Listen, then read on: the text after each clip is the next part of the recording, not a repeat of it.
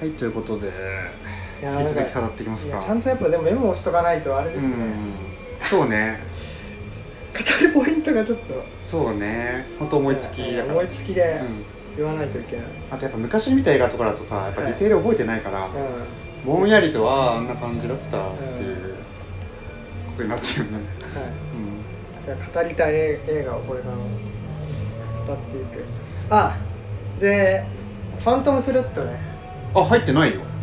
ファントムスレッド。ポールトーマスアンダーソン様。4位スタンさんうん。えでも結構ああんまり好きじゃなかったっていう割には結構僕順位高いなって思ったんですけど。ちょっとね、はなんだろう。いいや僕もあ11位とかです時点ですね。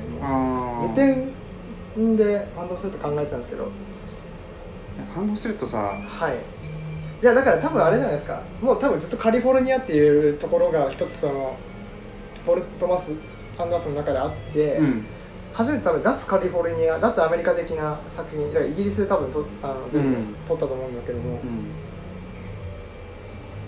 すごい綺麗にまとまりすぎてませんああそれは思いましたよ非常に、はい、でねあのだからキノコ食って弱らせていくみたいなので僕すごい、あのあビガイルドじゃん。そうね。キノコ流行りすぎでしょ。そう。毒キノコなんでこんな流行ってるの？でビガイルドも結構あの綺麗にまとまってる作品だったんですけど。そうね、うん、なんかそこでなんかかななんりかね、うん。何共同制作みたいにさ 思ったんですけどね、いやそうね綺麗にまとまりすぎたっていうのが、ええ。まあまあ言うとあのまあポール・トマス・アンダーソンはすごい一番好きな映画監督なんで、はい。まあ、自然と期待値は上がって見に行くわけで、はい。まあ、先行上見に行ってね。はい。先行っていうかあのなんだろう。まあまあ公開前のね見に行って。そうそうそう、はいで見たんだけどね、うんやっぱねはい。この監督で好きなのは、はい。えーっと、まあ、普通に娯楽として楽しめて、はい。かつ作家性強くてはい。興味の持続をしながらまあ全部通して見るんだけど、はい。後でいろいろ考えることがある。はい。思い返してはなんだろう人間ってこうなんだとかさ世界ってこうなんだろうかとかいろいろ思うことがあるんだけどはい。今回はねそのもやっと感がなくてはい。ほんと話と綺麗に終わって、オチもまあついてるからはい。ああそうなんだっていうさ。で多分あれだよね。ファントムスレッドは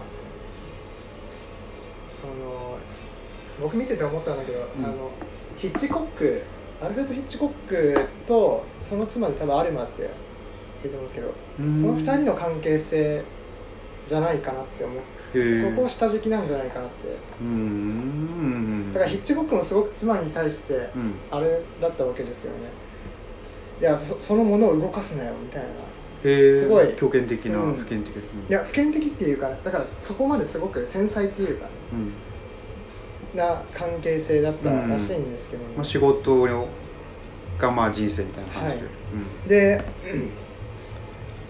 ファントムセットの中でもその繊細さというかだから朝ご飯食べてる時にお前はその動きが多すぎると、うん。うんまあ、いうようなまあシーンがあったと思うんですけども、うん。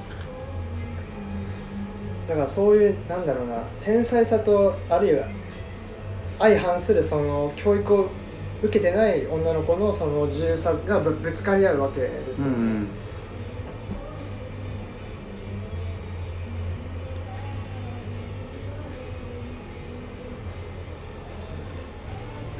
あそれはよくある話でさ。え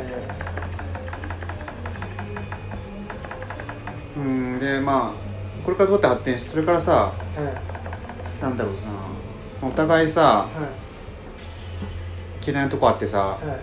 愛ないとこあっても、はい。まあ、そこは愛が勝つみたいな話はたくさんあるわけだけど、はい。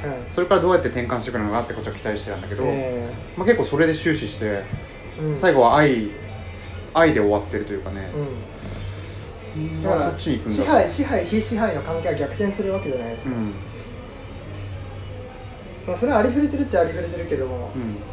まあでもなんかそういう関係性もありいいいいかなっていうふうに思いましたけどね、見ててうんうん。ただやっぱ綺麗になんかまとまりすぎてるなっていうのは否めなかった。なんかこの要はなんか映画見ててあこのシーンいいなっていうのが監督されてどどうなんでしょううんなんかあんまりピン実は結構見てて、ね。このシーンだっていうのが実は僕はあんまりないんですよね。ちゃんあれかもしれない。見られあのちゃんと見られてないってことかもしれないけど。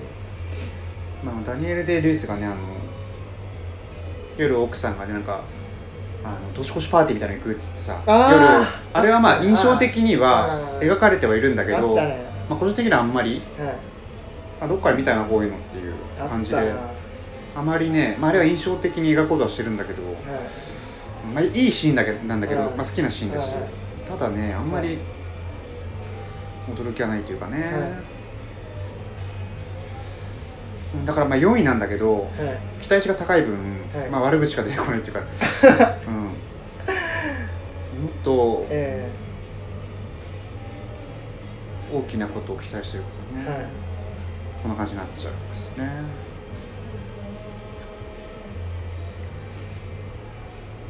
あとはそうですね。3位なんだっけ？僕はさスリービルボードです。ああもう全然覚えてないや。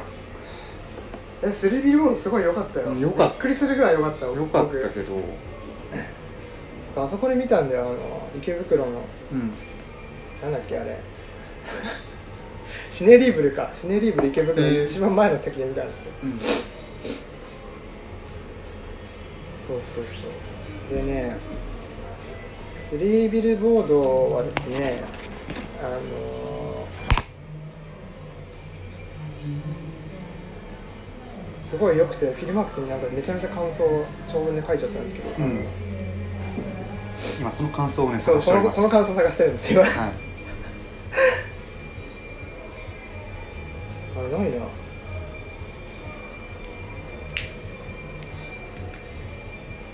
鑑賞直後に書いたんだそうだからあーそれがね。熱熱いうちにうん。書いたやつがあるんですけど 見つかんないわ。や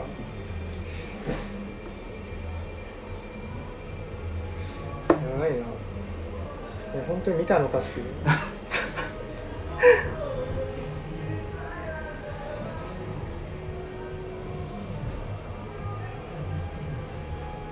あスリービルボード良かったけどね。うん。なんかアカデーミーアカデミー受けしそうだなみたいな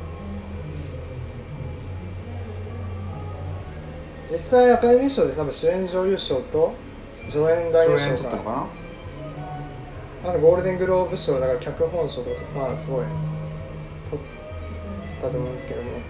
あだからスリービルボードはうん。使いました。お願いしました。やっぱ善悪の目まぐるしい転倒性がすごく良くてはい。もうまあ昨日の敵は今日の友達なのかみたいな、で要は善悪をはっきり切り分けないんですよ、うん。ってないんですよあの映画では、うんでそこになんかそのキャラクター造形のその深さっていうのがすごくあってうん。要はまあ一つ映画のそのストーリーの主線としてあの娘のレイプ殺人犯をうん。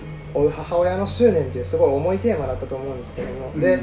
まあ映画の全体的なトーンとしてもやっぱうつうつとしてねあるいはその悶々としながらまあずこのトーンでやっていくのかと思ったんだけどもそれにしてはそのラストシーンっていうのはすごく楽園に向かっていくようなあの生成っていうかうんそれを感じさせれるようなあの車のねあの陽光とだから日の光ですよね、うん。すごい安らぎがあってちょっとびっくりしたんですよね。で女優だからフランシス・マクドーマンの強靭さっていうのがすごく痛快に描かれていてあの神父であるとかその元夫が出てくるじゃないですか。に対してそのまくし立てる彼女のその口のね口での攻撃っていうのがすごく凄まじくてですね。であるいは警察署にあの火炎火を投げ込むシーンとかああよかったねすごく過激なうん。姿がすごく美しくてですね。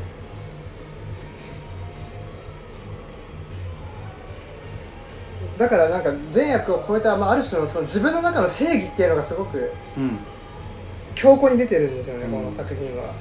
そこをすごくそこがすごく良かっうん。たなっていうふうに思ってます、あちょっと俺忘れちゃったね話を あの警官いるじゃん警官。はい。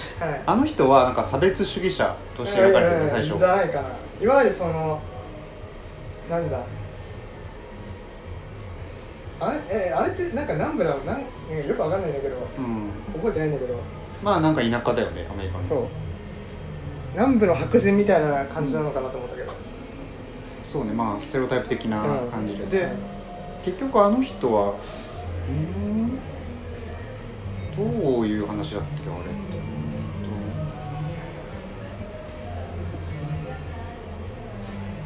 そう何かを決意するんだよなんかねはい自分の中の正義を何か全うしようとするんだけど、はい何の正義だっけ何の正義うんあだからあれだよだからその殺人犯を追ううん。にはもう手段選ばないってことだよ。うん。で何かその真実を突き止めていくにあたって何か障壁があるんじゃないかみたいな。なんかそこもまた陰謀的なものが働いていてみたいな。何かしがらみとかあるわけですけどもうん。それをぶっ壊していくみたいな。ことだったと思うんですよあそうか最初はなんかそういうあの殺された娘はい。のお母さんに対してはい。もうめんどくさいやつだなみたいな感じだったけど、うん。いやだから広告を出すっていうところあたりから流れは一気に変わるわけなんかあれもあの警官も協力するようになるんだっけ？協力っていうか、うん。まあ協力っていうかなんだろう。な気にかける。うん。あれが所長が亡くなるんだよね、うん。はい。それからそれが結構大きな出来事になって、はい。まあ改心というかね、はい。違う心の趣に変わって、はい。もうね全然覚えてないわ。あの話、よかったですね、うんまあいい映画なら間違いない。はい。ただトップ10に入らないかな。やっぱね序盤の作品は不利だね。公開がね浅いあの2月とかの作品は、うん。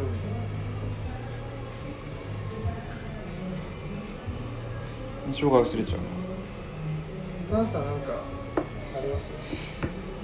そうね。僕見てないんじゃないかなと、アンダーザシューバーレイク見てないもんね。見てない。アンダーザシューバーレイクだから見ようと思ってあの寝ちゃったっていう。いやーよかったな。アンダーザシューバーレイクもでもなんか陰謀っていうのはテーマでしょ？そうね。一つは。うん。あのー、えーっとなんか隣に、うん。はえー若い女性が引っ越してきて、い。引っ越してっていうかまあ今から住んでるのかな。まあでなんか出会ってはい。一回ちょっといい感じになる。相手の部屋に行って。はい。でなんかいい感じになってるとはい。急になんか変な男たちが入ってきてはい。なんかちょっと出てけみたいな。はい。じゃあねみたいな。はい。でなんかあのこれからちょっと恋人になりそうかなみたいなはい。感じだったのにはい。ちょっとその夜は終わっちゃう。はい。で翌朝起きてみるとはい。もうなんか引っ越してはい。引っ越してっていうかもう姿消えてええどっか行っちゃったあれなんでこれはどうしたんだってその男は考え始めて。はいこれは裏でなんか大きな陰謀が起きてはいその女の子が姿を消しちゃったんじゃないかっていうところからはいなんか自分でいろいろねはいそのハリウッドの街をねえーはい。捜索し始めるっていうはい。話。はい。でまあ一応ね答えに行き着くんだけどね。はい。またその答えもねかなり異質な変わったものでしてで基本もう全部妄想なんだよね。うん。うん。見てないからね。ちょっと見てほしいからあんまりネタバレ的なこと語りたくないからあれだけど、はい。あじゃあその夢と現実みたいな。だからそうそう。ずっとデビッド・リンチみたいな、まあデビうん。うまあね。大すごい大雑把に言えばだけど。あのー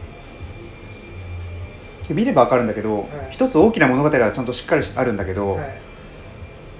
でそれがまあトラウマになってるのねそのええ。主人公の男にとっては、はいだからそのトラウマの穴埋めっていうかさ、はい。あのーそれはまあ癒すためにはい。いろんな妄想とか、はい。陰謀論とかをはい。自分の中で膨らましてって、あなるほどね。まあ、自己回復を図っていくっていう話だと思う。はい。なるほど。まあちょまあネタバレだからあんまね 語れないけどな。まあただまあはい別に話が合ってないようなもんだけどそんななんか怒んないし。えー、はい。テンポ自体はいいんだけどなんか別にそんな大きなことが起きるわけじゃないんだけど、はい。ただこの世界観とね、はい。雰囲気とはい。あと色彩もすごい豊かでね。あーフロリダプロジェクトの色彩すごい良かった。そう。そういえば。やっぱ映画ね重要だねあの。やっぱね映画ってやっぱなんだろう。はい。話